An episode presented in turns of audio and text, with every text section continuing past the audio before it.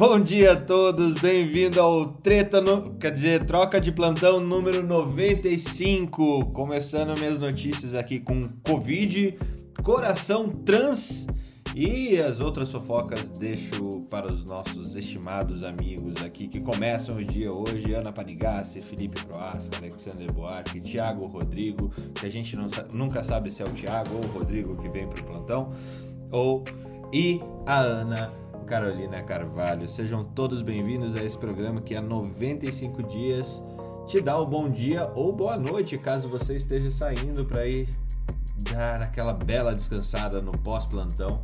É, também é, a gente está junto contigo. Veja só, estamos começando. Se você quiser chamar seus amigos, a gente vai começar com o nosso noticiário uh, normalzinho tudo pode descambar para um papo muito mais legal, muito mais divertido, cheio de treta e bastante descontraído. Eu começo uh, o dia hoje uh, trazendo que heparina em, modelo, em pacientes é, moderadamente graves com Covid-19 ele não é, reduz o, o desfecho primário, mas ele diminui a chance de morte em 28 dias. Ainda é um pré-print esse é um pré-print esse esse estudo. Ele deve sair é, na acho que é no Lancet, deixa eu ver aqui, no BMJ. E mas é interessante, heparina só dentro do hospital, veja só. Nada de, de utilizar heparina via oral, é, heparina não, anticoagulante via oral Nada fora de rivaroxabana para casa. Nada de rivaroxabana, rivaroxabana para casa. Deixa eu contar. Cara, ainda tem os coleguinha indicando colchicina, ivermectina, rivaroxabana e antibiótico e, e, e, na fase inicial da doença, vocês acreditam? É, é, é de. É de torcer o peru isso, viu? Olha. Olha, não é à toa que tem a lambda no peru, né? Não é à toa da lambda do peru, viu? Essa é uma pura lambda no peru. Uh, uh, outro, outro pré-print aqui agora da, do Public Health England dizendo que dificilmente crianças morrerão de Covid, de COVID mesmo, é, dizendo que apenas 0,005% delas ficam grave, é, das que testaram, ficaram grave das que testaram para SARS-CoV-2, isso na Inglaterra. A gente não está falando de índices brasileiros, mesmo porque aqui no Brasil a gente não tem índices. Ei, veja só que bonitinho. Então, se a gente não tem, a gente não vê. É, mas ao mesmo tempo, e, e, ao mesmo tempo o CDC é, fala que é fundamental, a, é uma prioridade o retorno é, das aulas presenciais das crianças do kindergarten, que seria um maternal, é isso? Kindergarten? Jardim da infância. Jardim, Jardim da infância. A azitromicina não é eficaz. De novo, agora saindo no Lancet Respiratory Medicine, só para variar um pouquinho. E a Pfizer já está dizendo que é hora do terceiro, da terceira dose como booster. É, mas de, pela primeira vez eu vejo o, FD, o FDA e o CDC dizendo: Ô, oh, peraí, Pfizer, não, é, não tá na hora ainda não. Você segura, segura as pontas aí, que, que não, não é hora ainda da terceira dose. E por último, sobre. Tá passada? Tá passada? Oi?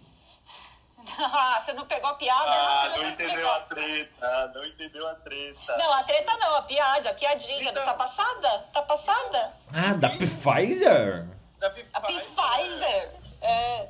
Então, eu vi uma notícia aí, complementando a notícia, Fernando, que eles vão já estão desenvolvendo o booster com variante Delta.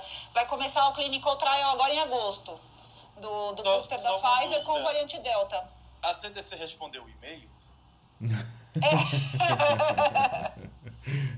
Ó, é, a lambda do peru já está em. A lambida do peru está em 29 países já, segundo o, o Health Policy, Policy Watch. Ela... Eu acho que mais países é, fazem isso, mas tudo bem. Ai. Cabeça de quinta série é fogo, meu, a minha não para. É, e para trazer uma notícia que eu falei sobre coração trans, a gente tem um scientific statement da American Heart Association. Uh, a gente teve uma, uma discussão esse tempo atrás, ah, essas pessoas são diferentes tal. Uh, quanto ao tratamento, a gente falou de, de, de, indígena e não sei o que lá. Aqui a gente também traz um scientific statement agora sobre, é, sobre adereçar saúde cardiovascular em pessoas com é, pessoas transgêneras, não são pessoas com transgêneros, não, são pessoas transgêneras e outras diversidades de gênero. É, e, e com o intuito aqui de melhorar a promoção de saúde, visto que reconhecidamente são, são pacientes que não têm é, um olhar para é, voltado para o acesso, para ampliar acesso e ampliar essa, essa discussão. Né? Eu não li o artigo na íntegra, eu acho que sempre vale a pena compartilhar para a gente pegar os, os highlights aí dele. É, mas ele traz uma, uma visão a respeito do, de como acolher esses pacientes transgêneros, né? não, não só olhar do ponto de vista médico, mas não existe, o que eu acho super interessante, não existe cuidado, atenção à saúde sem acolhimento. Então, se você não consegue quebrar uma barreira, quebrar uma, uma, uma linha para se relacionar adequadamente com o seu paciente, é, você não, não está executando bem a sua função como médico, é, ainda mais se isso acontece com frequência. Então, comunicação é a base da medicina e vai continuar sendo assim pelos próximos é, milênios, muito provavelmente. Ah, e as minhas notícias são essas. Ana, venha com as suas fofocas, por favor. É, buongiorno a todos. Buongiorno. Buongiorno a todos que vêm da comunidade italiana e acordaram de bom humor hoje. Né? Que vai ser ah, rápido, né? Porque italiano de bom humor dura... Uns 30 segundos, né? É, é. Depois é só prego mesmo. Prego, prego. É. É, não, falou, notícia... falou o alemão, né? Falou o descendente falou do alemão, alemão né? É, não, é, sem comentário. Ah, a gente é bem mais doce, fala a verdade. E se não gostar, a gente leva pra passear aí. Ai, meu Deus. Bom, é, eu trouxe um, algumas notícias hoje. Uh, eu trouxe é, mais um estudo sobre uh, a fisiopatologia do Covid na gestação, sobre uh, é, a interação do Covid com a placenta, né? Que é um dos aspectos que a gente está olhando. Quanto mais eu leio esses trabalhos, menos eu sei. Dá até raiva. Porque. É um bom sinal, né? É um bom, é um bom sinal. Não é, são eu tantos aspectos. É, eu uma professora que dizia. A gente tem aquela cadeira de resistência bacteriana, que é cheio de letra. Ela dizia que tem uma hora que você não sabe se está aprendendo ou está aceitando. É. É, é, é, o que a imagem que eu tenho na minha cabeça é assim, é um quebra-cabeça gigante, enorme, com pecinhas minúsculas, que você não sabe qual é a foto. Você não sabe qual é a foto. Você tá lá tentando montar sem saber qual é a foto. Porque são tantas variáveis e tá tudo tão picadinho em, porque não, e não tem o que fazer, porque são tantas variáveis e tantos jeitos que dá para você abranger e não dá para você fazer estudos imensos simplesmente porque não tem N de né? Então é, tem esse, mais esse estudo aí sobre é, patologia placentária, né? É, mas esse é sobre terceiro trimestre, gestantes que pegaram Covid no final do segundo, terceiro trimestre. E aparentemente as alterações não tem alterações placentárias significativas. Né? Uh, são pacientes que tiveram bons desfechos, foram partos uh, a termo ou o que a gente chama de pós-termo tardio, né? Então, é, é, mais uma vez mostrando que aquela tendência de, das viroses, né? De quanto mais tarde na gravidez pegar, melhor né? É, acaba é, pode até passar mais para o feto, mas é, a placenta já está bem formada, o feto já está bem formado, parece que atinge menos, né? É um, é um estudo italiano e para quem gosta de, de patologia Tá bem interessante, tem as fotos das, das, da, das lâminas e tudo mais. Mas é aquela coisa, né? Mais uma pecinha pra gente pôr no quebra-cabeça que já é super complicado, né? Ana, Ana. Ana, hum. conta aquela notícia que você contou pra mim que o bebê não fica dentro da placenta. Explica isso. Ah, é. Não, eu acho que coisas óbvias têm que ser ditas. Diga isso, por favor. É, não, não é todo mundo que sabe que o bebê não fica dentro da placenta, tá? O bebê fica dentro da câmara miniótica, a placenta fica do ladinho. É tipo um disquinho, parece um. Parece é um, um uma boina. É, uma boininha. Sabe por que placenta chama placenta, né? Porque tinha um bolinho na Roma antiga que era naquele formato de disquinho. E aquele bolinho chamava placenta. E aí eles batizaram a placenta em homenagem ao bolinho, não ao contrário. Sério? Então é literalmente um bolinho. É, se vocês entrarem no YouTube... Roma, homens inventaram a cesárea, homens inventaram a placenta. Inventaram não, né? Já tava lá, eles só deram o nome, né? É. Mas é feito no Brasil, for... foi descoberto. Tem um, tem um canal no YouTube. Tem um canal do YouTube que eu gosto muito, chama Tasting History. E o cara faz receitas de livros de culinária de tempos antigos. E ele fez uma receita de placenta, porque placenta é o bolinho. Então é bem legal esse. Placenta não é a placenta. placenta Meu é Deus, que mecônio! É... Tá explicando. Não, a placenta é o bolinho. Placenta, placenta é o bolinho. O bolinho precede a placenta, o nome placenta, entendeu? O povo come placenta. É, então, não come. O bolinho não existe mais, mas é, é, dá pra vocês verem lá como é que era feito o bolinho. Mas eu era, conheço tipo, gente que come a placenta. É, isso aí é outra coisa que, né, a Kim Kardashian comeu a placenta dela, né? E na época foi um. É, o pessoal falou bastante sobre isso, né? Você e... podia fazer umas receitas de placenta. Ai, Jesus. É, tem um risco de contaminação por é, estreptococo, é, tem vários riscos relacionados à ingestão da placenta, né? E que.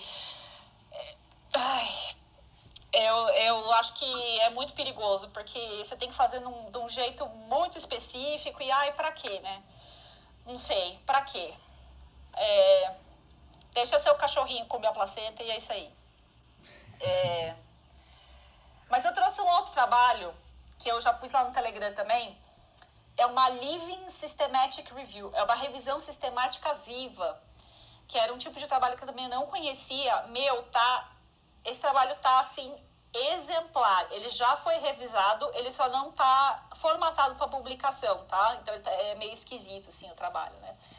É, mas é uma revisão sistemática feita pelo pessoal do Canadá, tá? É, é, e ela abrange é, outcomes, resu, é, é, desfechos de gestação e desfechos neonatais em, no mundo todo, tá? Essa a revisão sistemática e essa meta-análise estão extremamente bem feitas. Elas têm todos os, os marcadores de uma boa revisão sistemática, de uma boa meta-análise. Está registrado, não é da Cochrane, está registrado na Próspero. Tá? Isso é uma coisa muito, é, muito boa para a gente olhar quando tá, a gente está olhando uma revisão sistemática, uma meta-análise. Procura onde ela está registrada. Né? Então, o Próspero e a Cochrane, é, eles são muito é, rígidos para liberar o nome deles. Então, com certeza é uma meta-análise que tá, vai estar tá bem construída, né? E ela tem todos os passos bem descritos, como foi feito, o nome, então assim, é, é até assim o número de de participantes, então dois participantes olharam, aí dois revisaram, tá muito bem descrito, até um exemplo assim de meta-análise, até para quem está na graduação, quer aprender, quer ver como é que é, essa meta-análise está muito legal. E eles pegaram vários trabalhos é, de extrema qualidade. E vamos aqui a, a, ao resumo da ópera, né? Uh, então, eles olharam é, prematuridade e óbito fetal, tá? Então, nesses trabalhos que eles consideraram consideraram para essa revisão sistemática para meta-análise, se você corrigir o odds ratio, não tem alteração da taxa de prematuridade e é, de é, óbito fetal também não. A gente está falando de pacientes que não tiveram Covid, tá? Então, são pacientes é, é durante a pandemia que não tiveram Covid. Como isso a, a, é, afetou os resultados neonatais, né? É, eles têm, fizeram uma estratificação de baias. Isso é extremamente interessante. Eles usaram uma escala para todos os trabalhos que eles analisaram. Eles viram se o trabalho tinha pouco bias, médio bias ou muito bias, que são estudos observacionais, né? Então tem uma escala que você consegue medir. Eles mediram todos os trabalhos, tiraram os que tinham bias. A análise estatística está completíssima, super on point. E eles falam, é, e a parte de limitações, né? Eles falam sobre as limitações dos trabalhos deles. E é muito interessante a gente ver que quando a gente olha estudos populacionais, não houve alteração da taxa de prematuridade e da taxa de óbito fetal. Mas quando a gente olha estudos regionais, teve uma alteração, teve uma diminuição da prematuridade e uma diminuição dos óbitos fetais, tá? Em pacientes que não tiveram Covid durante a pandemia. E uma das hipóteses que eles, eles, eles levantaram é que esses eram lugares onde a taxa de, de prematuridade fetal já era muito alta, era em torno de, sei lá, 16%, né? Geralmente a taxa de prematuridade é entre 9% a 16%, mais ou menos, né? Então, nesses, nesses lugares que estava mais para o 16%, eles acham que a pandemia foi uma coisa boa, diminuiu a prematuridade, né? Em países que já tinham uma taxa de prematuridade um pouco mais baixa, não teve tanta alteração, né? Então, isso fala a favor de é, lugares onde é, eles, eles, eles comentam, né? Eles não dão, não dão os trabalhos especificamente, mas eles falaram lugares onde as mulheres receberam é, suplementação de salário, uh, foram permitidas ficar em casa, uh, o governo uh, ajudou essas pacientes, né? deram um acesso decente ao pré-natal. Essas pacientes é, tiveram um desfecho melhor do que elas normalmente teriam, né? Uh, que mais que eles falaram aqui que foi interessante? Ah, outra coisa que foi interessante, os óbitos fetais desse trabalho, 98% vieram do México. Então, é, eles acham que realmente não teve alteração no número de óbitos fetais, porque quando você corrige para esse trabalho do México, uh, realmente não teve alteração das taxas.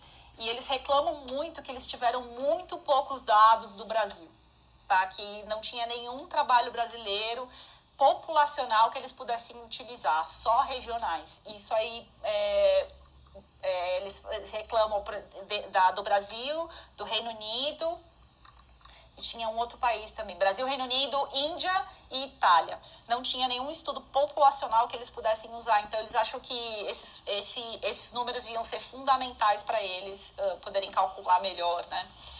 E eles, são, são trabalhos de 18 países nessa meta-análise. Uh, o que eu achei também interessante, vamos lá, vamos pegar aqui, deixa eu falar. Ah, então, como essa é uma, é uma revisão sistemática viva, a cada três meses essa revisão sistemática vai ser atualizada. Então, trabalhos novos que surjam, que sejam de boa qualidade, vão ser incluídos. Porque eles acham que ainda o N, o N deles de pacientes é mais ou menos um milhão e meio de pacientes, tá? Mas eles acham que eles precisam de um N ainda maior para dar um. E, e mais balanceado. Eles acham que essa distribuição de, da né, que a gente olha, estudos populacionais não teve alteração, mas estudos regionais teve alteração, então a gente precisa de mais dados regionais, mais dados populacionais para construir uma melhor meta-análise. Tá extremamente interessante, eu recomendo que até quem não mexe com obstetrícia dê uma lida, porque é um, tá um exemplo de meta-análise, assim, tá muito legal.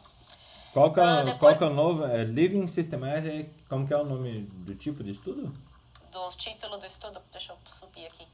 Uh, COVID-19 pandemic and population-level pregnancy and neonatal outcomes, a living systematic review and meta-analysis. Mas meta-análise... Parece a voz da minha Alexa. É? Oi, Alexa. Oi, Alexa. É.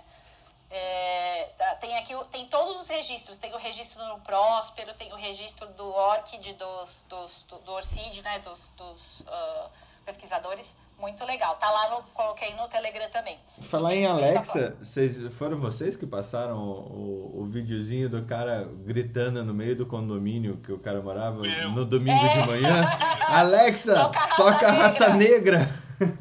Todos. É, é bem Imagina isso. o cara fazer isso de manhã. Alexa, toca o jingle do Bolsonaro. Vixe, Maria, que. É, é, o pior é que eu, eu comprei uma Alexa agora nesse último Prime Day que teve. Eu comprei uma Alexa que tem subwoofer, e, tipo uma caixa de som mesmo, porque eu não tinha caixa de som, né? Cara, eu tenho até medo. Se alguém faz isso aqui, vai tocar uma raça negra na minha casa no último volume. diga, diga, diga. diga, diga, diga, no último volume. Diga, diga.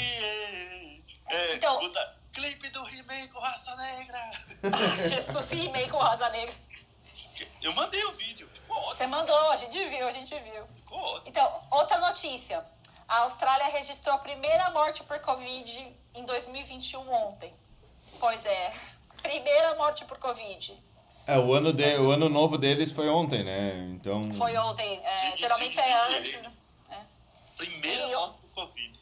Na Austrália em 2021. Vai e rolar eles acham que vem mais por causa da, da, da variante Delta, né?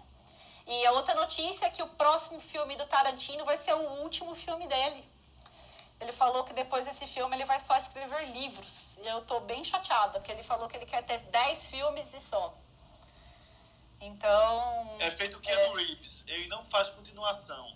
Olha, a gente dá 3% do, da bilheteria do Matrix. Tá bom. Já vai no 4. É, já vamos ver aí, vamos ver. Mas ele falou, tá na capa da Ilustrada, coloquei lá na, na- no- da, da Folha, coloquei também no Telegram a fotinho dele da, da, da Ilustrada. E acho que são isso para notícias ahn, da nossa segunda de manhã. Avante Azzurra. Azzurra. Vai, Felipe. Tá contigo a bola agora. Vamos lá, notícias. Primeiras notícias esportivas, né? Vamos lá. Sabe a última vez que aconteceu esse movimento histórico? Se, se a Argentina ganhar alguma coisa, foi até bom a Argentina ganhar a Copa América. Significa que vai demorar 30 anos para ganhar a Copa do Mundo agora. O que é uma boa notícia. Se a Inglaterra tivesse ganho ontem, era a primeira, o primeiro selo do inferno aberto, né? Porque é uma conjunção entre Inglaterra ganhando na Europa, a Argentina ganhando na América do Sul, né? E o Bragantino sendo líder da- do Campeonato Brasileiro, a última vez que isso aconteceu, aconteceu o Big Bang, né? Tudo destruiu e, e, e nasceu um novo universo. Então, um- uma conjectura dessa seria realmente assustador. Mas, graças ao goleiro da, da Itália, foi, impediu que isso acontecesse. É que o Bragantino ganhou asas. E tá sobrando dinheiro, né? Então. É, não. e- Cara, o que, que aconteceu com aquele técnico ontem, que ele trocou os dois meninos no último segundo? O que, que foi aquilo? Ninguém entendeu nada. Drogas. Ninguém entendeu nada, Cogumelos. cara. É, Cara, como é que cogumelos. você... Olha, olha, veja só. A, a, o time nunca ganhou uma Eurocopa. O campeonato mundial que ganhou foi em casa sofrendo. Aí você, na, na primeira chance na história da humanidade que tem de ser campeão, tira jogador experiente pra botar menino pra bater pênalti, a camisa não vai pesar, não, é?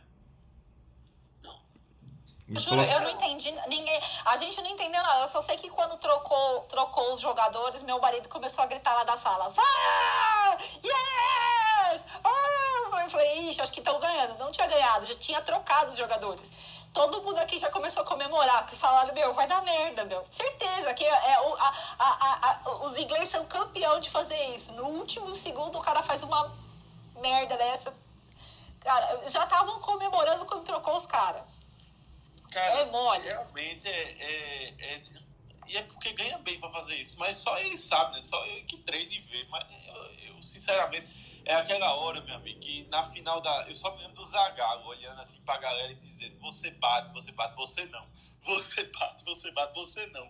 Na hora ele olhou quem tava jogando bem e disse: olha, esqueça os treinos, vai chutar você que hoje você jogou muito. E deu no que deu, né? Ganhou uma Copa e foi pra final de 98. Aquela, aquela, aquele vídeo do Zagallo conversando com os jogadores na Copa de 98 no Brasil e Holanda, que espetacular. E, e em 94, quando o Romário, eh, Romário errou todos os pênaltis na, no treinamento. Aí chegou na hora da Copa, na final da Copa, você vai dar a bola pra quem? Vai botar o Ronaldo com 16 anos pra chutar o pênalti ou vai dar pro Ron- o Romário? É. O Ronaldo convulsionou em 98, imagina em 94. É. A primeira conclusão seria ali, né? Mas olha, o Brasil fez besteira também. Na final da Copa de 94, o, o Bonito tirou, se eu não me engano, ele, ele tirou o, o Zinho e botou o Viola. Já imaginou o Viola batendo pênalti na final da Copa? Mas ele, é, o Viola tinha sonhado que ele tinha feito o gol do título, lembra? Então foi, foi por causa do sonho do Viola. Eu tinha o sonho de que eu ia matar ele se ele perdesse o pênalti na final da Tá bem que o Roberto Baggio existiu, né? Um dia também, né? Porque... Cara, a, o Roberto Baggio era o melhor jogador do mundo. Tinha Era feito mesmo? um campeonato espetacular. Tava no auge, jogando muito. Mas ele e o Baresi se machucaram durante a Copa. E jogaram a Copa, ah, jogaram a final machucado, né? Ah, Tanto é que o Baresi, é, durante o jogo, sabia que os dois podiam não jogar os 90 minutos. Ele só tinha duas substituições na época. E aí o outro zagueiro se machuca no, no início do jogo. E ele queima uma substituição, olha assim e diz, meu Deus, eu não posso mais tirar os dois. E agora? Moral da história, né? No final do jogo, o Baresi andando em campo sem condições de jogar. O Baggio não conseguia atacar. E a, e a Itália segurando o jogo para ir para os pênaltis. Tava com dois a menos em campo. E a gente tava com um a menos, porque tava com viola. Mas ele ia fazer o gol do título. Aí juntando tava quase a mesma coisa. Gente, eu tinha. Quantos anos? 11 anos. Chefe, o senhor torceu pro Brasil ou pra Itália? Eu torci pro Brasil. Eu, tor eu torci pro Brasil. Ne- Nessa época eu torcia pro Brasil ainda. Tá. No futebol. Só, só pra gente constar aqui. Tá? E eu, na verdade, eu achei lindo que o Brasil perdeu a Copa América. É, todo. O, o ruim foi que a Argentina ganhou, mas assim, eu entendo. É, assim, não, eu tô, eu tô no, no futebol, usando o futebol politicamente, eu tô realmente, realmente falando, cara, esse circo não me pega mais. Não o circo aqui no Brasil. Melhor olhar, olhar o circo que não me afeta politicamente, que é o futebol europeu. Daqui a pouco até o futebol dos Estados até soccer. Eu vou estar olhando de, de uma outra forma por, por causa do, Mas é do esporte, mas, cara, esse movimento que rolou no. Tanto na Copa do Mundo do Brasil lá, 2014, é, quanto agora, assim. Eu, eu- eu- em 2014 eu perdi o tesão pelo futebol. Foi, foi triste. É muito desanimador mesmo. é- é- tanto localmente quanto mundialmente. É, só a gente tá brincando aí porque o, a Inglaterra é odiada na Europa inteira, todo mundo torceu contra e no, no Eurovision, quer dizer, não sei se você sabe, o O que Eurovision é é, o Eurovision? festival da canção. É o festival da canção é, europeu. É, pela primeira vez, a Inglaterra recebeu zero votos. Quer dizer, porque você não pode votar no seu próprio país, você tem que votar num outro país, né? Foi a primeira vez que a Inglaterra não recebeu nenhum voto, porque não deu N para eles receberem voto de- dos outros países. Então, ou seja, né? Os caras estão muito odiados, ninguém, todo mundo quer ver eles pelas costas. Então, a gente tá É. brincando aqui, mas é meio que na, na, na rivalidade, né? Ontem, ontem foi Eurocopa versus Brexit. Ontem foi Eurocopa versus Brexit. É, Não, mas assim- é antigo. É engraçado, os dois, os dois países. Engraçado não, é só, só são fatos. Né? Os dois países tinham motivos muito grandes para para utilizar a Eurocopa como ah, modelo, framework de recuperação social, vai, por assim dizer. Então a Eurocopa, a Inglaterra tinha o Brexit, né? Tipo, porra, sofremos com o Brexit tal, continua sendo, continuamos sendo uma potência, precisamos colar essa cultura, eh, essa, essa narrativa com os nossos habitantes. E a Itália, porra, foi quem recebeu o impacto primeiro do, do Covid, né? Então tinha também essa força sobrenatural de alguém que foi é, é, de, de uma união necessária de alguém que sofreu bastante no, no- há 18 meses, quando começou isso. É, a Itália foi o, o catalisador do Covid no mundo, né? Então, é, não é que bom ou que ruim, mas é, vale, vale a que pena olhar sobre isso. né? Oi? Que simbólico. Simbólico. completamente simbólico. Então, o, comentarista nosso aqui da, da, da, na Irlanda, ele é ele é irlandês, mas ele jogou muito tempo, acho que no, no Juventus. Ele jogou muito tempo no Juventus. É um o, senhor. O Galvão da Irlanda? 70. É, mas ele é um, já tem uns 70 e tantos anos, ele que ele é um dos comentaristas, né? Aí o Kira tava me falando que ele tava super emocionado, porque ele é um, jogou muitos anos no Juventus, é, tem uma ligação muito forte com a Itália. Ele tava falando que ah, o povo italiano precisava. Ele tava super emocionado. E o irlandês não fica emocionado, né? Ele, o povo italiano estava precisando por eles, pelo time que há muito tempo não conseguia. A Itália não, não tinha um time. Copa que unia é que não foi para a Copa pelo time, né? Por essa, então o time não foi para a Copa, não, a, o país não estava unido em torno do futebol, né? Não tinha jogadores brilhantes até essa Eurocopa, né? Então pelo time, pelo povo que sofreu muito com, com, com a pandemia, por, por, tudo assim, eles mereciam eles mereciam essa esse consolo, né? De, de ganhar. E a gente estava todo mundo crente que a Inglaterra ia ganhar, porque eles estavam muito fortes e se não fosse aquela assim, com o perdão da palavra, vou usar as palavras do nosso querido presidente Bolsonaro, fosse a cagada que o cara fez no último, no, no último segundo, literalmente, meu, eles iam ter ganho.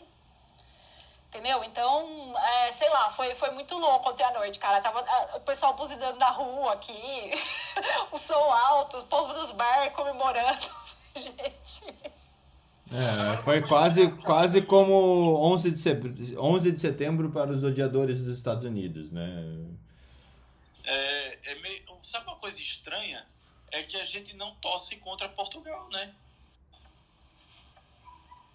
É, porque não você... mesmo, mas é porque o nosso. É, é, é porque o, é, é o ódio já está mais longe, né? O, o, não, o ódio assim, tá muito próximo. Eles não assassinaram 5 milhões de índios, nem arrancaram todas as riquezas. Não, mas eu tô falando. No, não, mas eu tô falando assim, tem uma distância temporal, né? O, o problema da Irlanda com, com, a, com, com a Inglaterra não foi resolvido até hoje. O Tratado da, da Sexta-feira Santa é de 1998, gente. Aconteceu ontem, literalmente. Então, a, o distanciamento, as pessoas não têm distanciamento, sabe? Não tem. É muito, é muito louco. É muito louco. É difícil de explicar. É só morando aqui mesmo. E esse Brexit ainda para ferrar. Não, e assim, o, o, o, inglês foi muito assim: ah, a gente está tendo problema com o Brexit por causa da Irlanda, esses irlandeses que não, não querem ajudar. E a Irlanda falando: pô, meu, vocês que estão querendo separar, a gente não tem nada a ver com isso.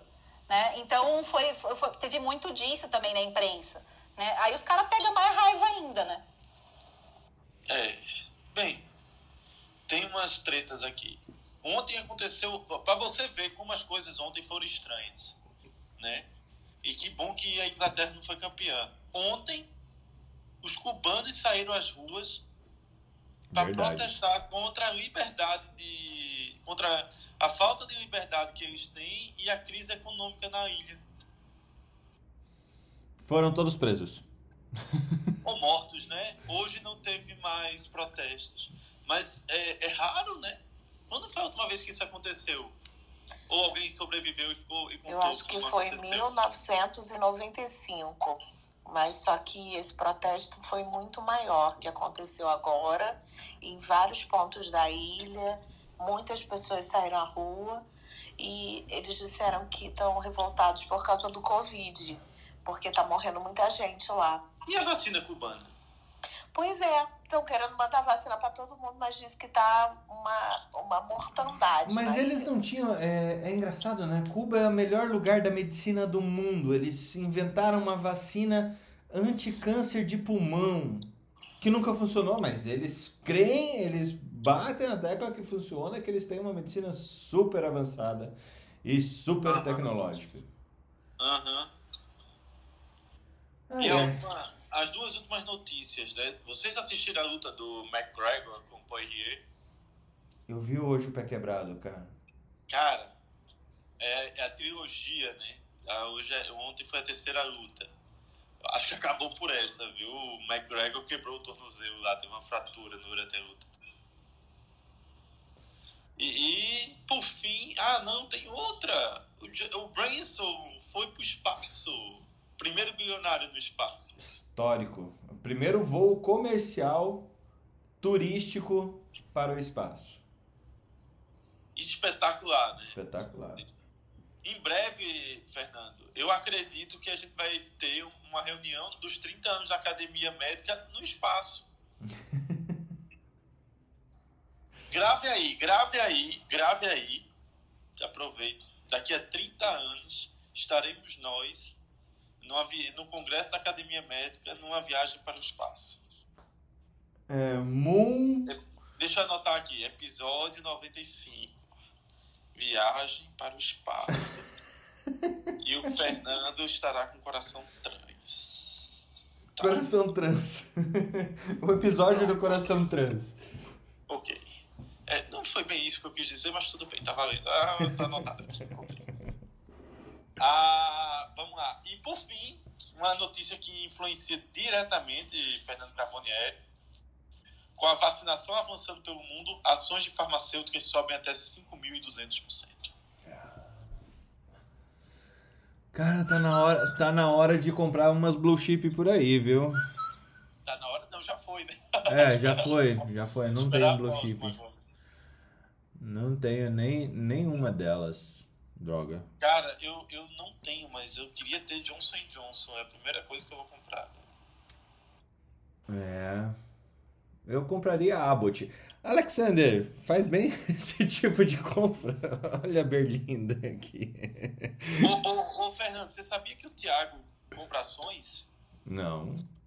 Eu soube essa semana. Aliás, vocês fizeram um, um evento ontem, né? Não, o, o Thiago é que faz o evento, né? Eu só fico perturbando, como aqui, né? Eu só fico perturbando.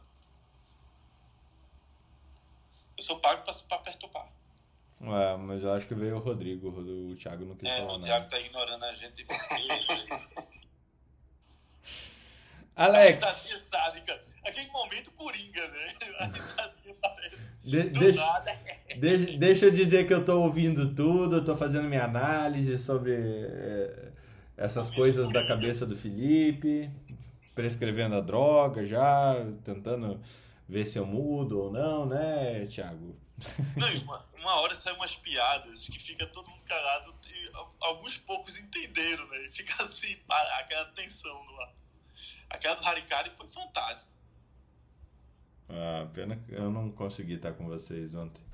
Alex, bem-vindo de novo à vida. É agora uh, com as suas grandes notícias do mundo corporativo ou não, da saúde corporativa ou não. A não ser que você não possa falar conosco. Tudo bem, Fernando. Fui apertar o botão aqui, já estava tá, até apertando do lado aqui, perdi coordenação aqui.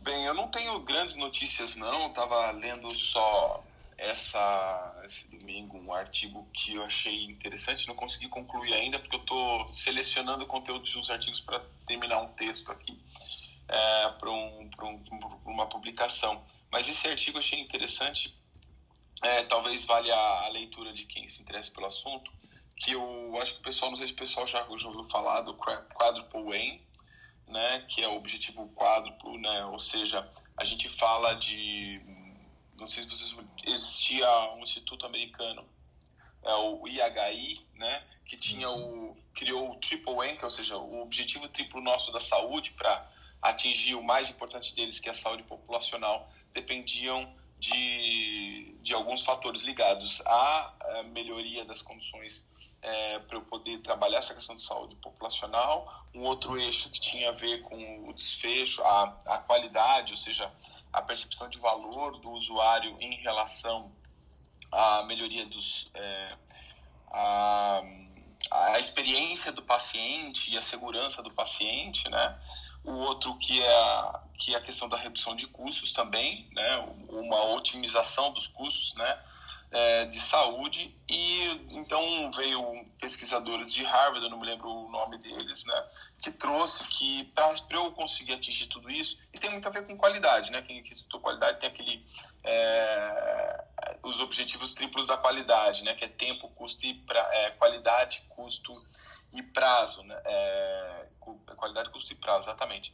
E aí ele diz que esses pesquisadores, já faz algum tempo, de Harvard, que trouxeram que existia um quarto elemento que é importante, que eu não consigo atingir nada disso é, se eu não, não, colocar como, como, como um elemento importante a melhoria do bem-estar dos profissionais de saúde. Ou seja, esses profissionais de saúde têm que trabalhar com, com, com bem-estar, com satisfação, percepção do significado do trabalho. Por quê? Porque é extremamente estressante, foi um fator de burnout é, dos profissionais de saúde é, fazer atender bem as pessoas. Isso é um fator de burnout. Inclusive, a chegada de certos controles que isso trouxeram, né?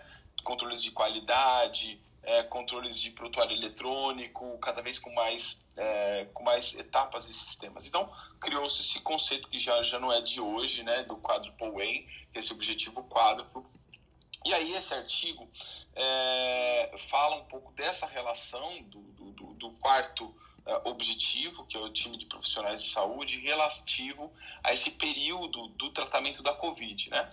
Então, parte da discussão que eu achei interessante, né, o quanto que a Covid impactou é, nos profissionais de saúde e nessa, nessa relação, ele coloca que teve muitos, muitas questões que também foram muito protetoras. Né? O fato da gente ter avançado do ponto de vista de tecnologia, né, de telemedicina, é, é, do ponto de vista de. E aí, com, com tecnologias de suporte ao paciente, que já são mais antigas, outras mais modernas da terapêutica. Então, tudo isso que, é, que nós temos aí desse arcabouço tecnológico foi super importante, é, até mesmo para ajudar a controlar não só esse objetivo da questão do, do, do, do time de saúde, mas também é, é, do, em todos os outros elementos, porque como todos eles, assim, quando a gente fala de quatro objetivos quádruplos, é que eu preciso de todos eles em em sinergia e, e, e controle para que eu consiga realmente atingi-los, né?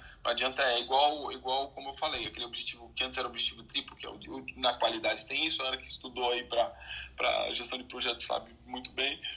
Eu, eu não consigo garantir tempo, é, qualidade e. Oh, meu, meu Deus do céu, assumiu a palavra, tá? falei agora há pouco tempo, qualidade e, e custo, tá? Eu, eu, eu, preciso equilibrar tudo isso. É claro que eu posso ser mais eficiente quando eu avalio todo o sistema em conjunto. Mas esse, esse artigo é bem interessante. Ele é muito extenso, tá? Ele é gigantesco, por isso que eu falei que eu não consegui concluir. Mas eu achei que trazer essa, essa, essa, essa lógica, essa visão é, nessa avaliação do Covid, um artigo de não é tão recente assim, porque ele é de março, né? Na, ele foi publicado na na revista do, do, American College of Medical Quality, mas eu achei muito interessante, vale a leitura. é um artigo bem abrangente e traz alguns insights também, pelo menos para mim, que aplico na área de saúde ocupacional. É, esse assunto eu acho extremamente legal, acredito que a, que a Mariléia também, o pessoal que, que tem esse pezinho dentro da gestão de saúde, né? Você, a Débora também. É, mas principalmente quando você olha em contexto de assistencial mesmo, né? É, o, não há.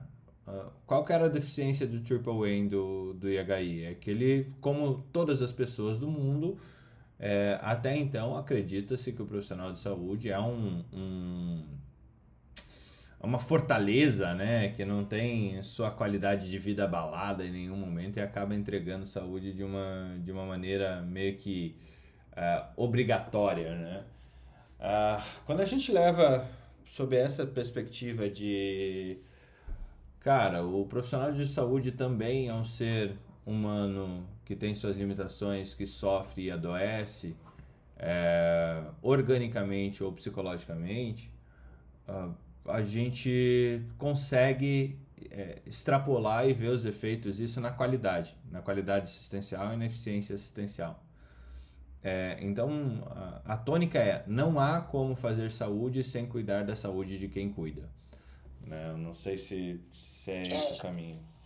Fernando, acho, é exatamente isso. A gente tem até uns projetos, uns programas, mas já bem antigos, acho que desde 2010.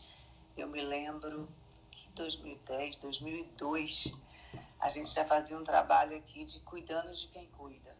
Porque muitas vezes a gente esquece desse cuidado. Lógico que agora veio muito, nos últimos anos tem vindo muito isso à luz, ao foco, mas já é uma preocupação é, bem antiga e como o Alexandre, Alexandre falou, é, o professor Lucian Lippe, foi ele que falou em 2015, ele já falava em colocar o, o, o quarto item, que é exatamente a experiência de quem de quem está na linha de frente, de quem provê essa assistência.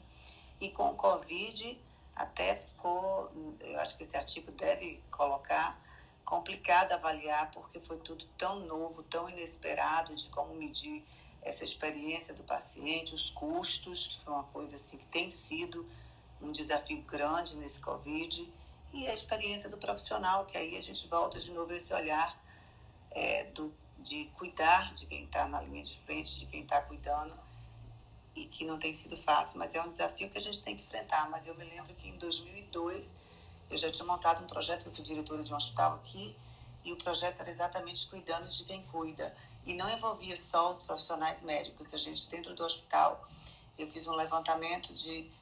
Fizemos um levantamento de todos os funcionários, médicos e não médicos, e avaliar as condições de saúde de cada um, até para é, fazer programas específicos é, por cada grupo que a gente identificasse de patologias. Mas bem interessante isso mesmo. Eu até deixo é, uma pergunta, Alex, já antes de você completar. É, com esse caminho de pejotização do, dos médicos, todos os médicos contratados em todos os lugares acabam sendo PJ de alguma forma. É, múltiplos empregos e ainda essa assimetria salarial entre que está diminuindo, tá? Mas entre médicos e outros profissionais de saúde, como é que vocês veem essa perspectiva é, entre o, o, o, discurso, né? Do discurso, ah, não, a gente precisa fazer quadruple em ambiente hospitalar mesmo e tal, é, e realidade. Fernando, é, a gente está indo na contramão, né? Isso é bem claro, né? Exato. É, na minha opinião, a gente vai piorar muito é. antes de começar a melhorar ainda, né? Sim. vamos começar pela questão do burnout médico, né? Então, se a gente olhar burnout, que a gente tem como um dos elementos a despersonalização, ou seja, a pessoa começa a ter menor empatia com, com os demais e tudo isso, você imagina isso do médico, da relação médico-paciente, quanto isso está conflitando, o quanto que isso é ruim para a relação médico-paciente, tá?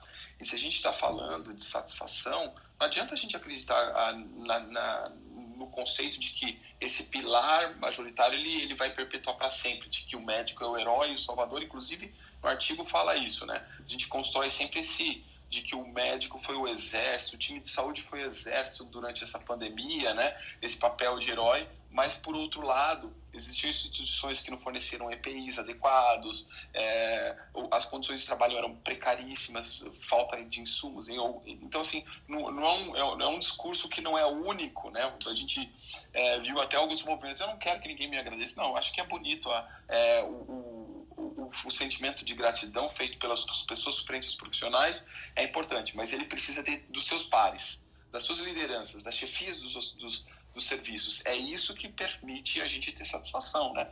E a gente se identificar com aquilo que faz e tudo mais. Isso facilita na medicina, porque existe, às vezes, um, muitas vezes, a questão da busca é, do profissional por essa área, justamente por, por se sentir é, agraciado pela, pela satisfação do próprio paciente, do resultado daquilo que ele faz e tudo mais.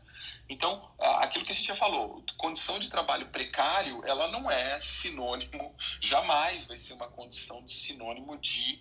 É, de garantia é, de, de, qualidade que eu vou poder prestar a outra pessoa, né? Então é muito interessante essa discussão que você trouxe também, Fernando, porque é, a gente está na contramão quando a gente é, não só o problema não é pejotizar, é que com a pejotização no Brasil, os profissionais perdem muitos dos direitos num cenário é bem bem diferente de outros países que, que trabalham isso. que, que tem um sistema completamente diferente, tem uma remuneração diferente, né? Então, de forma de trabalho bem distinto. No Brasil, isso é um, tem um prejuízo adicional. Né? Eu acho que é uma questão de segurança também, né? Não sei como é. Segurança é, é base de pirâmide de Maslow mesmo, né? O, o fato de você não ter um, um, um emprego, um trabalho seguro, é, que você está seguro que está realizando esse trabalho, ele traz várias consequências, né, Alex? Com certeza, Fernando. Isso a gente, a gente precisa agradecer por conta da legislação brasileira em certos aspectos, né?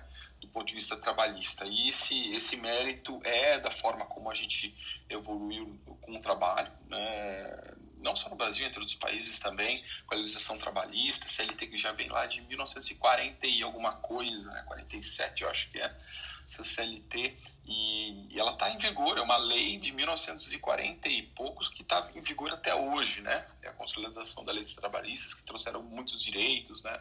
Aqui a mulher no Brasil tem uma licença de gestação muito grande. Quando a gente pega mulheres é, médicas que, quando são gestantes, elas acabam tendo uma condição às vezes precária mesmo de trabalho e tudo mais. Isso é um exemplo, tá? Um exemplo de, de, de, de dezenas ou milhares, né?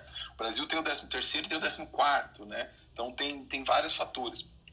Não que as empresas às vezes já não adotem isso como participação do lucro, distribuição de lucros, etc. Então, tem todo um contexto para ser modificado. Acho que seria uma, uma conversa muito longa, né? Até para a gente poder melhorar essa, essa questão. É, no Brasil, a gente é, aumenta um monte de hierarquia e o caminho talvez seja o contrário, né? Quanto, a gente, quanto menos hierarquia, é, mesmo para as pessoas que estão lá na, na parte de, de, de operações, né? Melhora a condição, né? E, e, é interessante agora, por exemplo, Fernando, o, os Estados Unidos eles fizeram uma alteração American, American Association do, do código dela, né, colocando, instituindo aí é, o, uma, uma, melhoria do, do, do, da obrigatoriedade de certos limites de tempo, por exemplo, de é, frente a alguns pacientes, né? Isso foi, foi, entrou em vigor agora em janeiro desse ano, né? Justamente por conta de tudo isso, a gente precisa. No Brasil a gente não tem uma limitação, né? Então, existem médicos do trabalho aí que eu vejo, médicos do trabalho não, são pessoas que não têm a formação de médico do trabalho normalmente, que atendem, fazem o exame ocupacional em menos de cinco minutos. É, é uma coisa impressionante, né? Coloca lá um número gigantesco de pessoas para serem atendidas sem poder dar atenção adequada. Então, ou seja, é, um, é, uma avaliação que não considera aconselhamento, uma avaliação que tem o único objetivo de fazer o desfecho que é apto e inapto, que infelizmente é, é, prevalece no mercado frente às, a, a, a, nichos de excelência muito alguns nichos de excelência, né? A gente tem, tem muito poucas experiências, o mais forte aonde podemos ter aí CESMITs, onde o médico do trabalho está dentro da empresa, né? É, essa questão do trabalho precário, para não me estender mais aqui, deixa eu, deixa eu concluir, é, é, é, um elemento que a gente precisa trabalhar. Né? Essa, esses direitos que a gente conquistou no Brasil, é, talvez não tenha volta. É, pelo menos eu estava vendo um, uma, um documentário sobre essa questão, porque isso acontece no mundo inteiro, né? Eu já falei para vocês o exemplo da França, principalmente pelos finais que estão na frente, na atenção, na atenção primária, na, na questão do pronto, do, do pronto atendimento e tudo mais, né?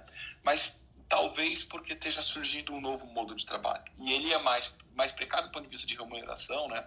E a gente fala isso não dentro da medicina só, mas fora da medicina, o quanto as pessoas viraram empreendedoras. Esse tal de eu sou empreendedor e tal é um discurso muito bonito, mas ele gera uma condição muito difícil, porque não é todo mundo que prospera nesse cenário. É, né? um, é um glamour, é um glamour bem complicado, é. assim. Eu acho que tá todo mundo vendo como glamouroso isso, mas é, é uma vida osso, viu? Eu vou, vou falando com, de alguém que empreende. 90% das empresas morrem em 5 anos. Exatamente. Isso não é distante em outros lugares. É, aqui a gente tem uma, uma questão de, de, de, de, de taxação, né, que é, que é muito cara, né? É, mais de impostos e tudo mais que prejudica, mas é isso mesmo que o Felipe falou, isso não é muito distinto. Então, é, é, precisa tem, tem tudo isso e tem um outro, um outro cenário que a gente até já falou aqui, que é essa nova geografia do trabalho. Eu estou vendo muitas fintechs, né, muitas empresas contratando pessoas que estão trabalhando em outro país. É ruim, não? Acho que não sei se eu cheguei a comentar isso na sexta-feira, é, contratando pessoas em outros países para atuar lá é, porque elas estão morando lá. Então, por exemplo, a Ana poderia estar trabalhando aqui em telemedicina no Brasil, né, como uma forma de complementação salarial. É claro que ela mora lá tendo um custo em libra esterlina e sendo remunerada aqui. É, ela, e ela, ela, foi, com, ela foi comprada num catálogo, né? Então... ainda mais o trabalho. Ah. Um exemplo prático, meu filho que está terminando o mestrado na Holanda, a startup que ele está já convidou ele para ele continuar trabalhando, mas daqui do Brasil, mas ganhando em euro. Mas trabalhar para eles nesse, nessa empresa. Então, é, isso é, é o que está acontecendo, né, gente? Vai acontecer muito mais ainda, muita mudança. Vai, já está tendo muito disso, viu, Marileia? Eu tô vendo, porque eu tô falando de colegas que trabalham com fintechs, principalmente. Tem gente em tudo quanto é lugar, tá? Tem gente em tudo quanto é lugar sendo contratado.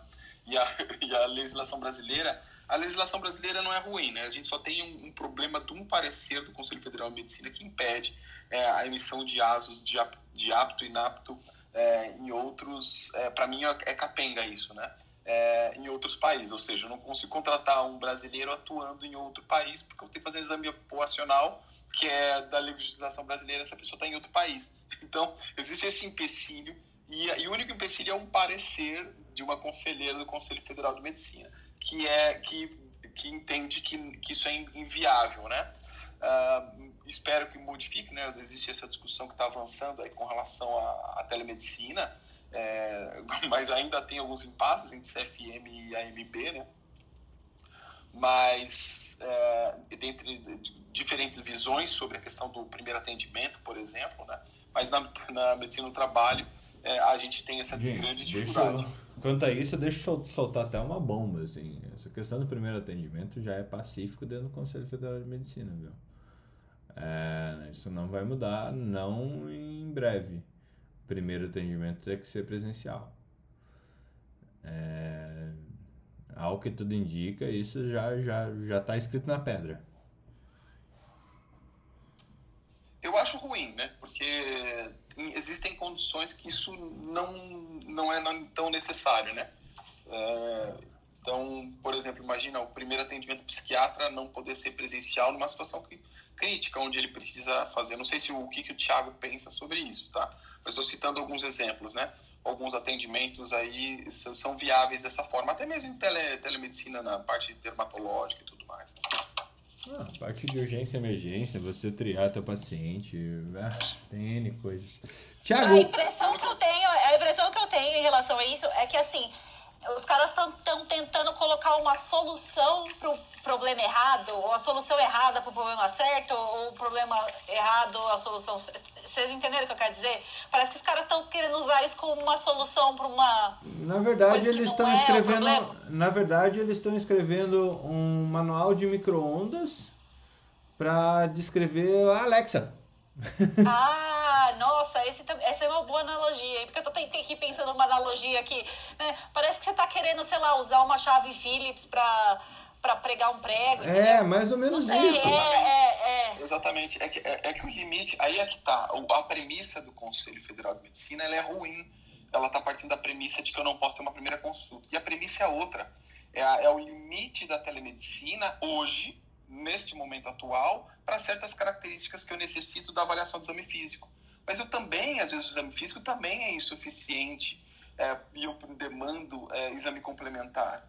E aí, o que, que o médico faz? Ele tem autonomia de pedir exames. A mesma coisa que a telemedicina pode demandar um exame presencial quando isso se faz necessário.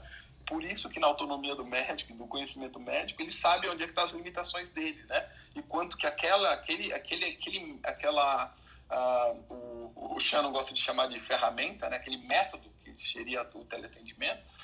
Uh, é, não, ele, não é nem método, é uma entendeu? questão de responsabilidade. É, é Exatamente. É... Então, essa premissa está errada do Conselho Federal de Medicina. Primeiro, porque existe exame físico feito à distância, esse Sim. é o primeiro ponto, Sim. mais importante. E o segundo é que. Uh, que, que, a, que, é, é, que essa premissa de primeiro atendimento ela não é universal, então não deveria existir esse, essa, esse limite. Né? É, o, o, que eu vejo é uma dificuldade de discussão. É, eu vejo algumas pessoas é, tentando proteger trabalho médico por pura ignorância, ignorância, é, de, de não querer explorar ou fazer a ciência crescer, é, escreve na pedra esse tipo de coisa. Mas, ah não, não é por ignorância, é por ignorância e por política. Política para agradar aquele um terço de pessoas que seguem um médico é, que eu tenho vergonha de chamar de colega, é, que fica alardeando coisas por aí de uma, de uma maneira. Esse Francisco Cardoso, ele, solta umas coisas realmente incrivelmente é, retrógradas. E tem um, uma legião de seguidores, inclusive do Conselho Federal de Medicina, que, que uh, está no mesmo barco. E, e isso impede a discussão. É, é, é complicado, é realmente bastante complicado a gente é, pensar que a gente vai evoluir em termos científicos quando o assunto é telemedicina, teleatendimento, informatização, digitalização da medicina. É, pronto, falei. Tiago, o que, que você acha disso? Bem, eu acho. Sinceramente, falta ter palavras, né, Fernando? A gente lutando com, com relação progresso, né, a questão da ciência e tudo, e ter pessoas querendo barrar, né? Isso é, é o fim. Né? Isso destabiliza qualquer saúde mental. Exatamente. Temos notícias, Thiago? Só para mudar a página, porque você é, é, a, a constatação dessas coisas me, me, me tira energia de uma tal maneira que eu fico vendo assim, cara, simplesmente parece que não há o que fazer frente a essa politicagem populista dentro da medicina. Isso é um absurdo. Bom, para mudar um pouquinho, talvez é, psicodélicos, né? A notícia que eu Boa, boa. Só né? assim, só assim pra gente. É. a gente antes tinha redação fuga ao tema, e agora? Não, a gente agora tá fuga da realidade. Só assim, né? Enquanto o uso foge, pelo espaço, a gente faz uma viagem introspectiva aqui. Ah, com relação a uma, uma notícia que eu tenho, duas. Amanhã é o Dia Mundial do TDAH, que é o transtorno de atenção sempre atividade né? É bom lembrar. E ah, com relação aos psicodélicos, hoje estão distorcendo um pouquinho, gente, porque estou recebendo tanta propaganda no Insta falando sobre curso de psicodélicos para profissional da área da saúde, né? E, e assim, o povo está deturbando o que realmente está acontecendo com relação ao mundo dos psicodélicos. Então, primeiro, estão banalizando o termo, o nome neurociências, né? Então, todo mundo virou neurocientista agora. Tá? Clubhouse tá cheio. Se quiser, tem cada sala uma mais horrorosa que a outra. Escrito neurociências. Então, você tem que tomar muito cuidado quando a pessoa se intitula neurocientista, porque ah, às vezes não o é. Né? Então, está fazendo um desserviço à ciência. Então, com relação aos psicodélicos, com relação à saúde mental, está sendo estudado formas, né, questão de terapia e tudo, na tentativa de ter mais ferramentas para auxiliar no tratamento, né? Mas o que nós vemos é que isso está em estudo e que muitos testes estão sendo feitos com toda uma equipe em volta, né? Então inclui psicólogo, inclui médico, então inclui toda uma assistência, né? Algo assim ambulatorial não você pegar apenas a, a droga e fazer por si só, tá? Então nós temos que tomar muito cuidado com isso. Nós não temos evidências robustas, mas estamos caminhando. Tem gente que fala que a gente é contra essas drogas. Eu quero ter a felicidade de poder divulgar que temos mais ferramentas para auxiliar os pacientes. Né? Então, agora a gente está falando assim, ah, você é contra essa questão do canabidiol. Não, a gente quer ter essa felicidade de ofertar. Mas a gente quer ter essa felicidade com segurança. A gente quer ter uma felicidade com algo respaldado cientificamente. Então, isso que a gente quer. Então, alguns estão falando, por exemplo, o LSD, né? Que poderia controlar a ansiedade e depressão sem viciar, né? É igual o que eu costumo falar, tem alguns dados, Fernando, que o povo tira do Dataku, sabe? Então, a gente tem que ver o que está acontecendo, porque não é isso que chega, pelo menos, quando a gente faz revisão científica. Êxtase, né, pode ajudar a modular pensamentos. Ajuda mesmo, né? Dependendo do que a pessoa acha, chama como modular pensamento, pode ser até ser. A psilocibina, que vira até nome de alguns grupos, né? Enfrentaria depressão, obsessão e vícios. Ok. A, E ao ayahuasca? café também ou não? e a ayahuasca, né, que para quem não sabe é o chá de Santo Daime, ah, algo que pode ser é, bem psicodélico, assim, literalmente, psicotizante, né, é, pode ajudar em caso de dependência química. Só vai ressaltar uma coisa, a quando a, psiquiatria ela não entra dentro de questões religiosas. Então, a pessoa que está dentro da religião e aquilo faz parte do seu contexto e tudo, nós não chamamos de doença ou dependência química.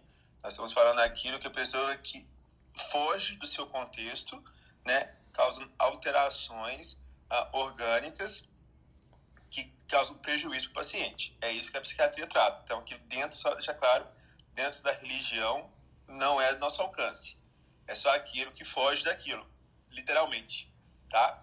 Então, a ayahuasca, ela está sendo estudada mesmo, está tendo evidências que pode auxiliar nessa questão, né, de reabilitação cognitiva e tudo, mas não é, não tem dosagem, não tem nada ainda é, permitido para ser usado em prol, né, questão da medicina. Então, tudo isso com relação a psicodélicos está sendo estudado. Pelo amor de Deus, não façam, não incentivem nenhum consumo por conta própria, porque isso pode gerar problemas sérios. Tá, não esquece o, o neto, né? O neto do Chico Anísio que morreu lá nesse, nessa igreja aí do Santo Daime. E até hoje o, o pai dele, o filho do Chico Anísio, não se conforma e acusa aquela atriz lá que levou ele para Santo Daime. Já ele fala mal dela na internet direto que matou o filho dele. uma, uma coisa interessante, por exemplo, canibidiol vem sendo usado para desautonomia pós-Covid. Agora, uma droga dessa liberada no Brasil, é, o perigo é virar parte do tratamento precoce, né? E vir numa caixinha junto com, com a ivermectina e com o... como é que é? A coxicina. Acho que não, porque não, não bate de filosofia política, Felipe. A turma botou xarelto, chefe, no, no, É no verdade. tratamento precoce e a gente tá falando de filosofia política. É o xarelto é chique. O xarelto é chique. É chique você falar quanto você toma de estatina. Ai, eu tomo 20. Ai, eu tomo 10. Ai, eu tomo 5. Ai, eu tomo chá de. mas xarelto não é estatina. Xarelto não é estatina. Então, mas o xarelto é chique também. O xarelto tá no mesmo nível da estatina. O xarelto é chique, a estatina é chique. O a AS, o AS infantil todo dia, gente, é fino que o seu médico passa isso pra você. Agora, maconha é coisa de perturbado, entendeu? Porque a gente, a gente, a, a gente atribui características... É, é, você atribui, as pessoas atribuem características humanas a drogas. Então elas acham que maconha é coisa de perturbado. Na, na década de 80, coca, Ué, e a não é cocaína era chique. Não, na década de 80, na década de 80, usar cocaína era fino. O cara, o, o, o executivo que usava Ainda cocaína é estava fino em hoje em par. dia, né? Bem fininho. Estava bem em, par fininho. com a, estava em par com a sociedade, é o cara que queria trabalhar mais. Agora já não é mais cocaína, a droga da moda é os, é aquele, é, são os estimulantes é, inteligentes, entendeu? Então, assim, sempre tem a droga da moda, sempre, isso aí sempre vai existir, gente. Isso aí, desde a época dos pré-histórica, os caras já lambiam sapo pra dar barato, meu. Bom, eu acho que tem, Esqueci tem uma. Tem uma, tem uma situação que eu acho que é, que é bacana de trazer sobre esse tema, que é o, a respeito de como, como a indústria lida com a origem dos medicamentos, né? No caso da, da, da, da cannabis, da maconha, isso era bem claro, assim, a, a planta era proibida porque, assim, primeiro foi porque ela ameaçava a indústria têxtil dos Estados Unidos. É uma fibra muito forte, ameaçava a indústria de algodão, algodoeira americana e, e houve essa, essa estigmatização da maconha. O problema é que isso gerou também uma, uma, uma ausência de estudo sobre todas as possíveis moléculas que você poderia tirar da, da planta. E, e por que, que foi feito isso também? Porque é muito fácil tirar essas moléculas, é muito fácil extrair o canabidiol do, do, do- da, da planta, né? É muito, muito fácil. Diferente dos opiáceos. Uh, os derivados de papoula são outros procedimentos que eles são mais facilmente tem uma barreira industrial muito maior, enquanto a, a maconha ela tem uma barreira industrial muito menor. É muito fácil você fazer isso e cada planta se comporta diferente, daí você vai por linhagem e tal. Só que essa barreira está caindo, justamente pelo, pela crise de opiáceo dos Estados Unidos é, e tendo uma necessidade de você criar variantes, criar opções aos opioides, né? Então a gente vai vendo uh, uma expansão uh, de colocar a, a maconha realmente como um quase como um, uma soja, né? Para que seja produzida em larga escala e aí a gente conhece todas as as grandes empresas que estão olhando com muito carinho esse, esse mercado. A gente olha o é, mercado de, de plantação ostensiva mesmo, de, de canabidiol com intuito industrial, de cannabis com industri, intuito industrial, seja para produção têxtil, é, que agora vai ficar liberado né, por causa disso, seja para produção de moléculas e outras, outras moléculas e outros derivativos aí é, da cannabis. Então. Mas é, é, o fato... Não, Fernando, complementando o que você falou, é que sempre foi assim, né? Quando a invenção da heroína foi assim, né? A história da heroína é, é uma história muito similar, né? Então você tem razão, é como é que isso foi feito historicamente, né? É, a heroína ela, ela ganha força a partir da Guerra do Vietnã. Com, quando as incursões americanas no, no Sudeste Asiático, ela vai trazendo, vai trazendo mais propensão e ganho de dinheiro com a droga, e é isso aí. É. A heroína surge na, na época vitoriana como é a primeira molécula é, sintética.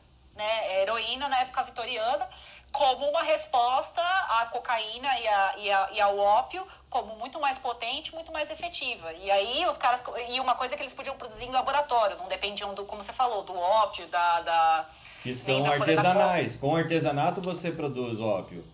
A heroína não. Então, a heroína é química. Heroína é química, exatamente, é muito mais fácil. E aí você tem toda a história de, desde a época vitoriana, aí depois que acontece, tem a Primeira Guerra Mundial, porque a heroína foi inventada pela Bayer. A heroína, não, não, Guerra do Ópio é antes. A heroína, não, foi, a heroína foi inventada pela Bayer, tá? Aí quando você tem a Primeira Guerra Mundial, que a Alemanha afundou, afundou, afundou, afundou, você tem um monte de gente que era tecnicamente excelente, que trabalhava na indústria química e que estava desempregada. Né? E, e, não, e você imagina, um, um, é, um Vamos fazer umas coisas que dão umas pira, né? É, o povo estava deprimido, desempregado, desempregado, deprimido, extremamente bem educado. O que, que você vai fazer? Vamos fazer umas pira para essa galera, porque alguém, alguém precisa ter uma. uma você precisa de umas saídas. E aí, aí cresce o uso da heroína na Alemanha. De, aí começa a ter a heroína de quintal, de fundo de quintal, feita por caras extremamente bem uh, treinados. E aí você começa a exportar isso para o resto do mundo, né? Então, é, tem, todas as drogas têm um fator histórico por trás. Tem uma história, tem um mercado, tem uma parte econômica, parte social. Então, a gente tem que sempre pensar nisso. Quando a gente pensa no caso da, da maconha e do cannabinoide, ainda tem muito preconceito que impede a ciência de avançar. Esse é o problema. O problema não é, não é, só ter preconceito, o problema é o preconceito que não existia, que não existe com os opiáceos. Que por isso que os opiáceos entraram nessa onda que está nos Estados Unidos aí, que foi essa loucura, né? É, foi porque o preconceito foi embora, né? E aí o, o, a mesma coisa é a maconha. É o contrário, tem esse preconceito, as empresas não querem investir numa coisa que as pessoas acham que é coisa de vagabundo. Não, é? não é, não é que elas não querem, é que elas antes elas tinham vantagens em investir no, nos derivados do ópio a investir nos derivados da, da cannabis. Não faz sentido. Entendeu? É, então, é, é, é uma questão de essa, mercado, essa de vantagem, de... essa vantagem não existe mais, Ana, é isso que eu estou dizendo. É. é, então, é, é, é então, e tem as questões legais de cada país também. Também. O grande problema é, é você ter a questão legal de tornar aquilo ali viável economicamente, porque vai ter vários tipos de entraves econômicos. Por exemplo, hoje, quanto tem de porcentagem de imposto em cima do mercado do tabaco, por exemplo? O mercado do tabaco hoje tem uma quantidade, mas ele já tem um público cativo. Lógico que a lucrativo vem caindo nas décadas, mas indiscutivelmente ele ainda tem um público capaz de poder manter ele viável. Hoje uma carteira de cigarro custa R$ reais, mas o quanto ela sai da fábrica, ela sai da fábrica quase custando 48 centavos. Né? O resto, o é resto é imposto. É lucro e imposto. É. O resto é lucro e imposto. Então, custa, custa 11 euros aqui na, na Irlanda, custa uma carteira de cigarro. 11 euros. Por causa do... Né? E é. assim, isso, o cannabis vai passar por isso? Talvez. Provável. Como. O, o ópio mesmo, quando eu citei a, a guerra do ópio, que foi no século XIX, foi um reflexo da era vitoriana, assim, né? Que depois cada um teve um impacto. Quando a, a, a gente vai sistematicamente falando na história do mundo de fatos que vão ocorrendo passo a passo e que as drogas foram crescendo por motivos específicos, mas o grande desafio hoje é você captar a questão medicinal dessas, dessas, dessas drogas e poder implantar de uma forma que você tenha é, legalidade e ciência envolvida. Esse é o Porque grande aí, desafio. Exatamente. Aí outra, então, outra questão, Felipe, que a gente não falou ainda, que é a questão regulatória. Quem vai regular isso? Porque quem for regular vai ganhar dinheiro. Então, é, a gente é, olha, estado, por exemplo, né? hoje em dia. Isso não, tem que ser mas, Estado. Então, mas, é, mas, então, mas aí, dentro dos órgãos regulatórios, né? Por exemplo, o, o FDA não regula o, o, o C, C, CDB, CBD, CBD. CBD né, eles não regulam como droga. Então, por exemplo, você pode comprar aqui, aqui na Irlanda também, não é regulado pela Agência Europeia de Medicamentos. Então, se você comprar sua limonada com canabidiol, que vende em qualquer lugar, aqui, aqui, aqui na Irlanda, por exemplo, aquilo não é regulado. Como é que você sabe que a dose de canabidiol da sua limonada é algo adequado, entendeu? Então, assim, como, como que essa regulação vai ser feita também, por quem vai ser feita, reflete interesse de muita gente vai ser o FDA, vai ser ah, não vai ser o FDA, vai ser regulado como vitamina, vai ser como as vitaminas não são reguladas, por exemplo. Vai ser regu... então essa for... esse tipo de regulação também determina o interesse da indústria, porque você só vai apostar em jogo ganho, né? Não, e é aquela coisa, é, é, bem, bem cultura de startup isso, né? É, quando você está fazendo uma empresa, e colocando ela para investir para investimento sempre tem uma pergunta que é matadora né? Quais quais são as suas barreiras de mercado? Exatamente. Né? então quando eh, se não existe barreira você é clonado você é copiado facilmente. Agora se você levanta barreiras aí elas são regulatórias elas são culturais elas são mercadológicas elas são tecnológicas é, quando você levanta essas barreiras, garante de alguma forma que aquele investimento ele vai ser melhor protegido. É, então, uma das, uma das coisas, um jeito que os caras conseguiram dar a volta na indústria do tabaco foi o cigarrinho eletrônico. Cigarro eletrônico chama, né? Chama vape aqui, né? O cigarro eletrônico. É, o, é, é um jeito que os caras, meu, tá cheio de lojinha que onde você vai em Dublin tem a tal da lojinha do cigarro eletrônico, do saborzinho, do não sei o quê tudo vendido na base do não faz mal, né? E que, né? E que deu a volta em volta da, da indústria do tabaco e surgiu um novo produto, né? E abriu um milhão de, de lojinhas e de fábricas e de tudo mais. E já tem pneumonia ligada ao, ao cigarro eletrônico. É, pneu, é, venti, é, é, vapor é, Associated Pneumonia, né? Especialmente em adolescente, né? Especialmente adolescente. É. Então, é, é, é, é, sabe, o jogo é jogado conforme as regras. Então, você vai tentar procurar é, jogar o jogo do jeito que as regras te servem melhor, né? Tá, vício, vício e regulação, né? É muito legal de ver isso. É vício e regulação. Jogos é a mesma coisa. Fala aí, Thiago. Não, só essa questão do opioide, ah, quando vai fazer uma, uma revisão sobre isso, é, tem muitos que falam que nós não temos esse problema ainda no Brasil, essa questão igual os Estados Unidos vive, porque a analgesia no Brasil ela é ruim. É, a gente tem então, cagaço. A gente, a gente tem cagaço de usar de usar metadona, de usar é, na verdade, a gente é muito mal treinado sobre, sobre analgesia. É, eu acho que, eu não sei se a Úrsula está aí, mas ela poderia falar com muito mais propriedade. A gente é muito mal treinado em analgesia eficiente aqui no Brasil.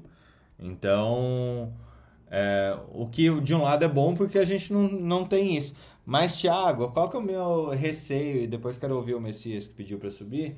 O meu receio é que uh, com essa concorrência de novas drogas para analgesia, uh, concorrência de drogas frente ao opiáceo lá nos Estados Unidos, é que uh, haja uma necessidade de aumentar a prescrição desses medicamentos ao redor do mundo.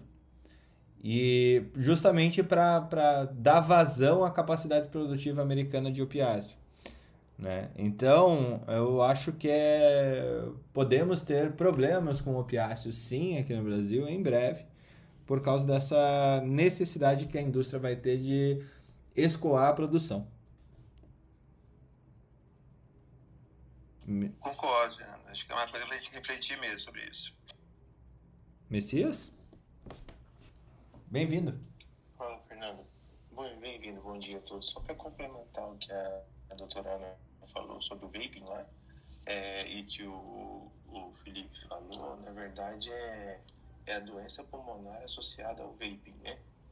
E que ela faz lesões significativas. É, eu, eu, me lembro que no ano passado, em 2020, a gente teve cerca de 3 mil internações hospitalares nos Estados Unidos relacionadas ao vaping. Então, não causa somente pneumonia, é só para oportunamente aí.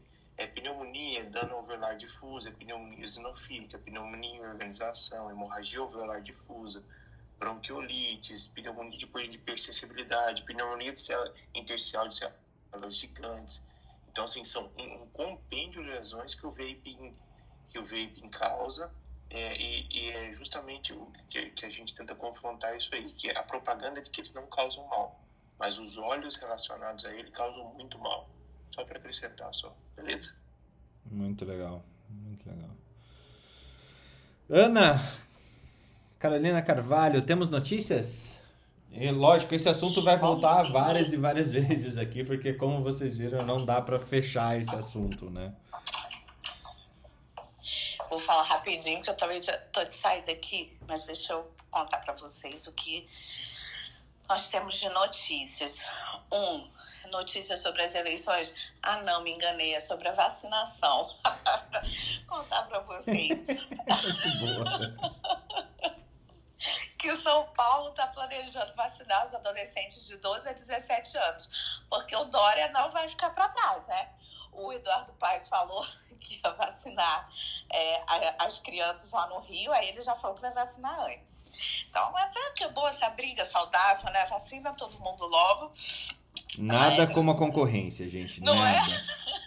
Nada como uma vontade de se eleger e agora a gente vai vacinar todo mundo, graças a Deus. E. A Spin até se pronunciou aí dizendo que era contra, mas gente, calma, né? Não acho que não tinha que vacinar as crianças, mas eu acho que tem que vacinar as crianças sim. Então, antecipou a data final do cronograma de imunização com a primeira dose de adultos para o dia de 15 de setembro para o dia 20 de agosto e vai começar a vacinar os adolescentes de 12 a 17 anos a partir do dia 23 de agosto.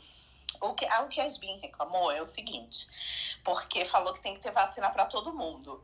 Que se o Dória começar a vacinar aqui, todo mundo vai querer vacinar no Brasil inteiro. Mas eu acho que todo mundo tem que querer vacinar no Brasil inteiro, né? A gente tem que conseguir vacinar para todo mundo. A única coisa que é ruim é que eu não sei se o Dória já tem essa vacina na mão, porque é a Pfizer, né? E a, depende de cronograma de entrega. Vamos ver se a gente vai conseguir o suficiente para isso.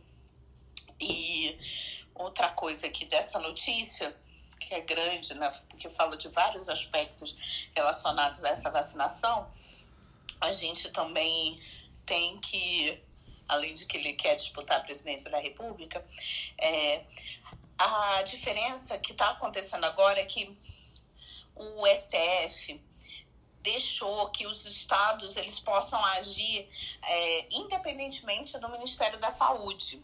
Então, o, se o Ministério da Saúde não cumprir o cronograma, não entregar, os estados podem ir atrás de conseguir a vacina.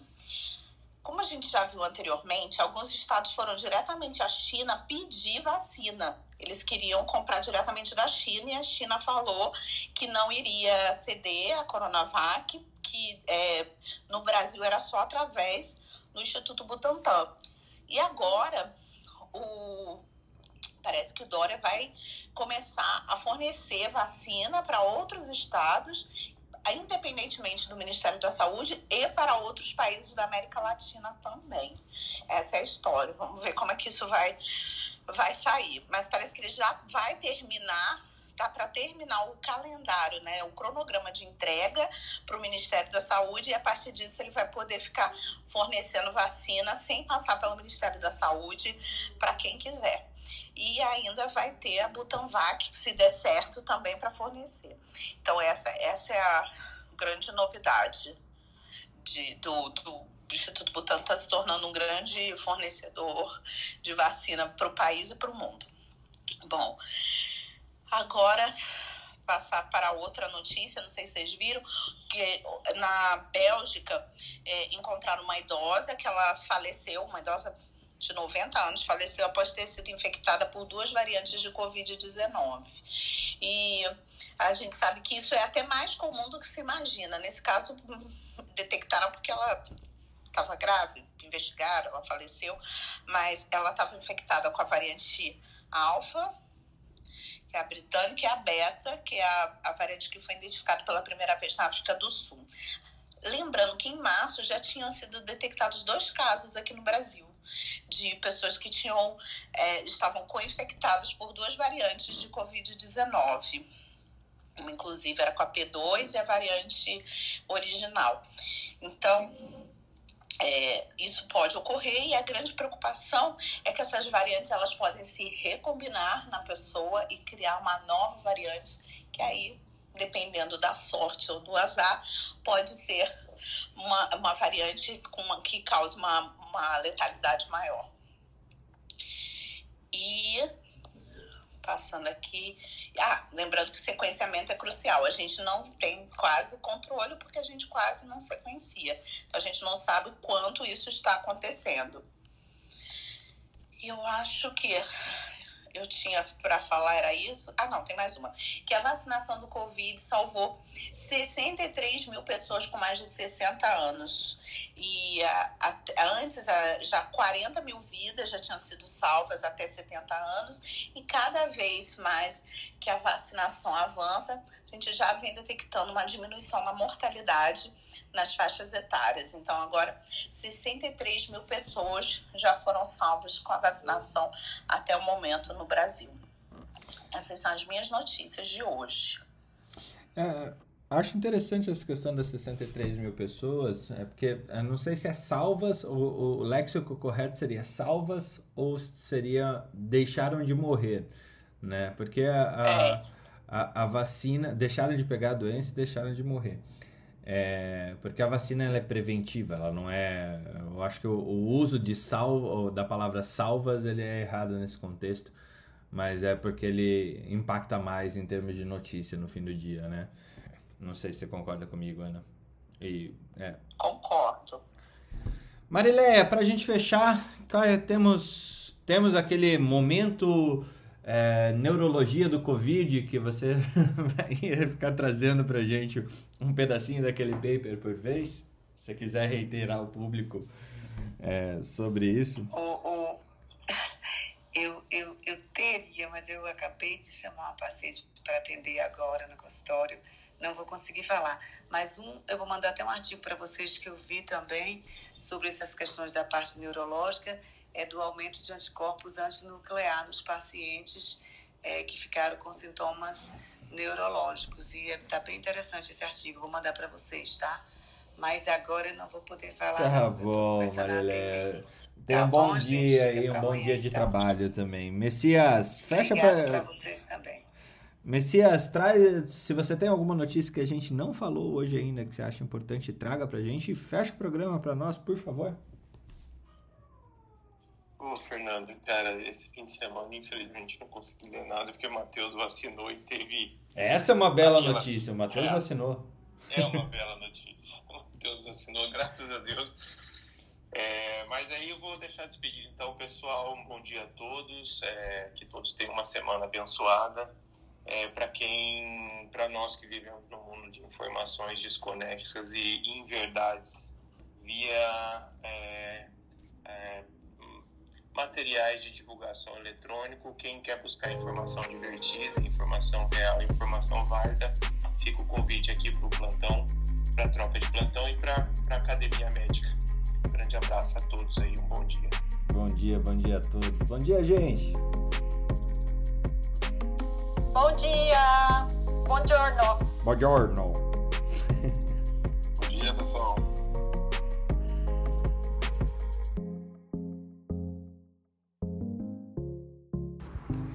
Academia Médica. Bem-vindo à revolução do conhecimento em saúde.